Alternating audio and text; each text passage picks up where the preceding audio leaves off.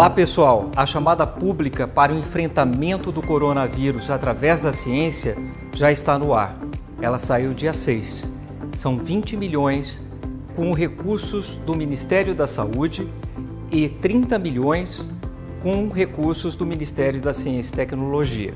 Olá, eu sou Camila Andrade e esse aí falando é o Marcelo Morales secretário de Políticas para a Formação e Ações Estratégicas do Ministério da Ciência, Tecnologia e Inovações. Há 10 meses estamos em pandemia. E o edital a que ele se refere foi lançado há nove.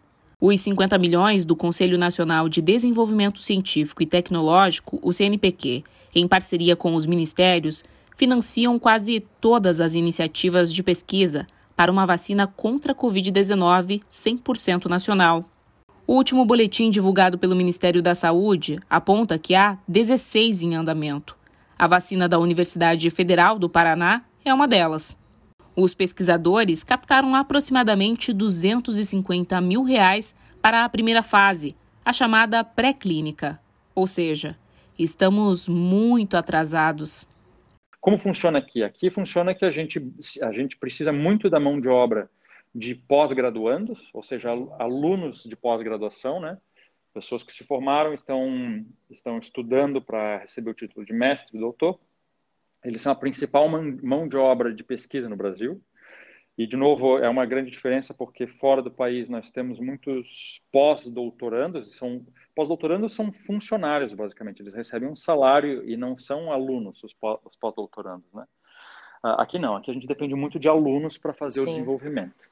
E em termos de financiamento é basicamente público, né? E foi o caso da nossa vacina também. Então, a, o nosso projeto com a vacina começou quando uh, um órgão federal, o CNPq, abriu uma fonte de financiamento voltada para pesquisas em Covid. Né?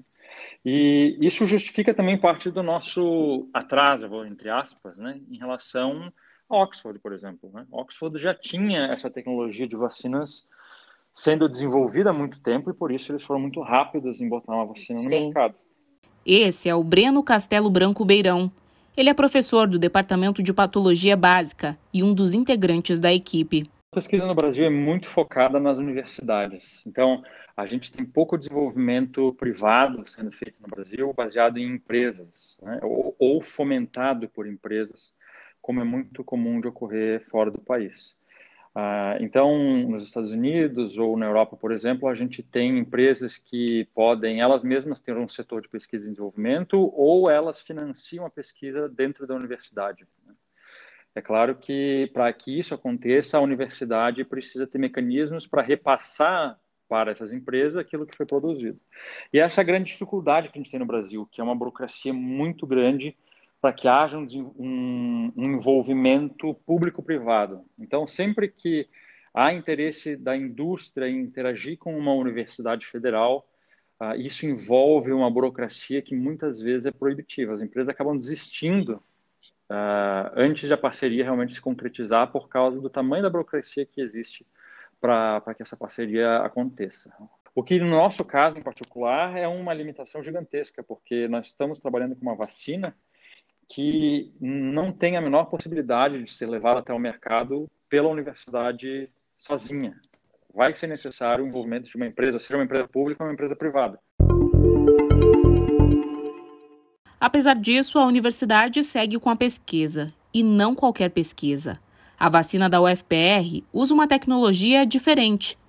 É feita a partir de nanoesferas de polímero biocompatível e biodegradável recobertas com partes específicas da proteína spike. Ao invés de eu ter o vírus inteiro, como é o caso da vacina sendo promovida pelo Butantan, por exemplo, né, que usa o vírus inteiro inativado, a gente usa só um fragmento do vírus aderido a, essa, a esse polímero bacteriano. Uhum.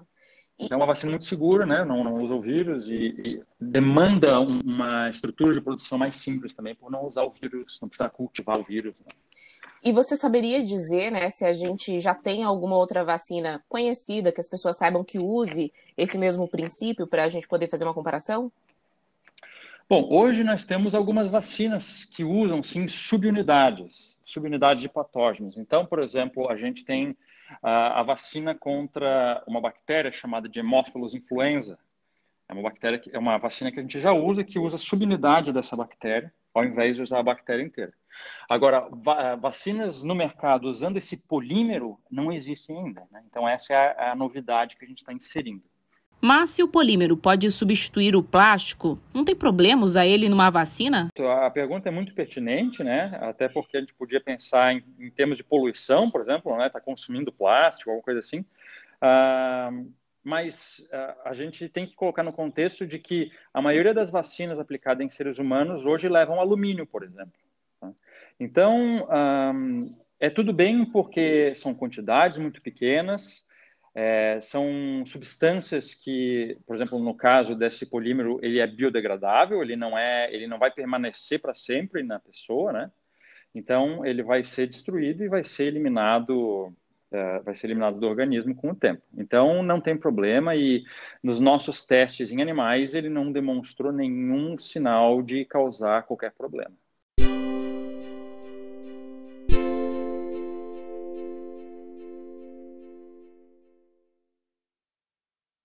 E os resultados são promissores.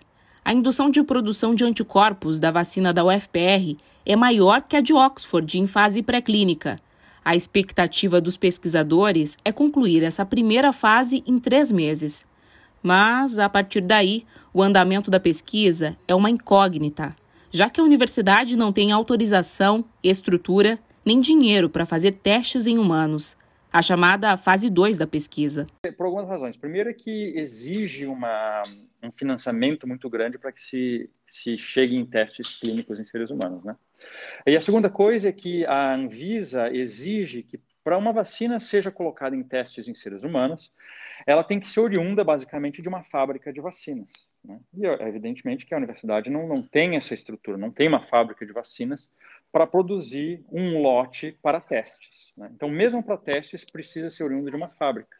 É nesse ponto que a, que a universidade está atrás de parcerias. Né? Então, nós estamos em reuniões aí com a Secretaria Estadual de Saúde, de Tecnologia, nós estamos em reuniões com alguns institutos públicos que têm essa estrutura uh, para que a gente consiga atingir. Então, quando ainda é uh, ainda está em aberto. A gente não sabe quando, porque essa parceria ainda não foi estabelecida. Né? O Tecpar faz vacina para seres humanos e tem essa estrutura. Então, é inclusive um dos Uh, é um dos possíveis parceiros que nós estamos sondando. É claro que é tudo muito precoce, né? não dá para falar em parcerias ainda. Nós estamos só em conversas com eles e com, em busca, na verdade, de outros parceiros também, né? caso isso não, não aconteça com o Tecpar. Enquanto isso, a Agência Nacional de Vigilância Sanitária, Anvisa, recebeu o pedido de uso emergencial da Coronavac e também do imunizante desenvolvido em parceria com a Universidade de Oxford e o laboratório AstraZeneca. Bom, o Brasil tem visto uh, o Sistema Nacional de Imunizações como uma prioridade desde a década de 70 e isso foi decidido lá naquela época é, de que o Brasil teria que ser autônomo. Né? Naquela época, o Brasil se viu em uma situação em que a gente tinha que importar praticamente todas as vacinas que a gente usava, e hoje é o contrário. A gente domina e, e tem autonomia sobre praticamente todo o nosso calendário de imunização de seres humanos. Ah, então, isso não é algo que a gente está dizendo, né? é algo que o governo brasileiro decidiu há muito tempo já, que, que a gente deveria ser autônomo, e, e é quase óbvio por que, que a gente tem que ser autônomo em relação a uma tecnologia tão essencial, tão básica quanto imunizações. Né? Uh, seria como a gente também discutir sobre a capacidade nossa de prover saneamento básico para a população. Não, não pode depender de mais ninguém para fazer isso. Né? Saneamento básico e imunização são as duas técnicas da medicina, da biologia, que mais salvaram vidas, né? muito mais do que cirurgia cardíaca ou ou é, oncologia ou qualquer coisa assim, né? Então, é, é, é quase auto-evidente porque a gente tem que ter algum grau de autonomia para imunizar a nossa população. Ah, as vacinas que a gente está utilizando hoje vêm de fora e, obviamente, isso vai embutir um custo que o SUS vai ter que, vai ter que arcar. Né? Então, a gente vai ter que pagar por royalties né, para, para essas empresas, para Pfizer, para a AstraZeneca, para a a Sinovac, enfim, uh, pelo desenvolvimento que eles fizeram. Então, significa que o SUS vai pagar mais do que ele precisaria pagar caso ele mesmo tivesse feito esse desenvolvimento, né? caso o desenvolvimento tivesse vindo de um órgão público para um órgão público brasileiro. que o Breno quer dizer é que, mesmo atrasadas, as pesquisas brasileiras para uma vacina 100% nacional são fundamentais. Até porque ainda não se sabe se a Covid-19 vai requerer ou não uma vacinação frequente. Cenário é que a gente não consiga uma parceria para fazer os testes clínicos em humanos. Né? É, de novo, como eu falei, até aqui a gente não tem nenhuma razão para acreditar que ela não venha a funcionar. É claro que a gente não pode saber, mas eu, eu acredito que o nosso pior cenário, mais provável, seria a gente não encontrar uma parceria. Uh, a tecnologia ficaria parada em termos de aplicação para a Covid. Uh, nesse pior cenário, a gente já tem se mobilizado para fazer aquilo que eu mencionei, que é usar a mesma tecnologia para outras doenças. Então, no pior cenário, é isso que aconteceria. A, a nossa vacina para a Covid é, se tornaria apenas um dado científico e a gente teria que buscar outras aplicações para a tecnologia que a gente já desenvolveu aqui. Não chega a ser um cenário ruim, como eu falei. A gente já tem uma carta na manga para qualquer doença de interesse. O melhor cenário é que a gente consiga realmente fechar uma parceria com uma dessas empresas, seja pública ou privada, e que a gente avance para testes clínicos, e isso poderia acontecer dentro deste ano ainda, dependendo uh, da velocidade com que essas parcerias pudessem ser estabelecidas. Uh, isso significa que para o ano que vem, isso em 2022, né, é que a gente estaria falando de registro e, e uso, uso clínico dessa uhum. vacina.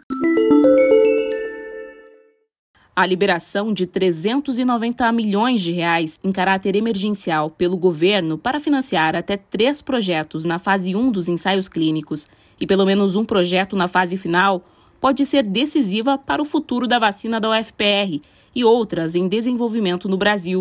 Mas a proposta da medida provisória está em análise no Ministério da Economia desde o dia 22 de dezembro. O jeito é torcer.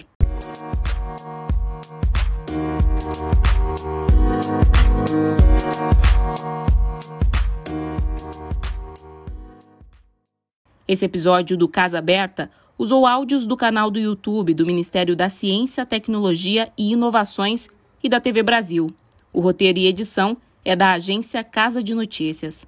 Até a próxima!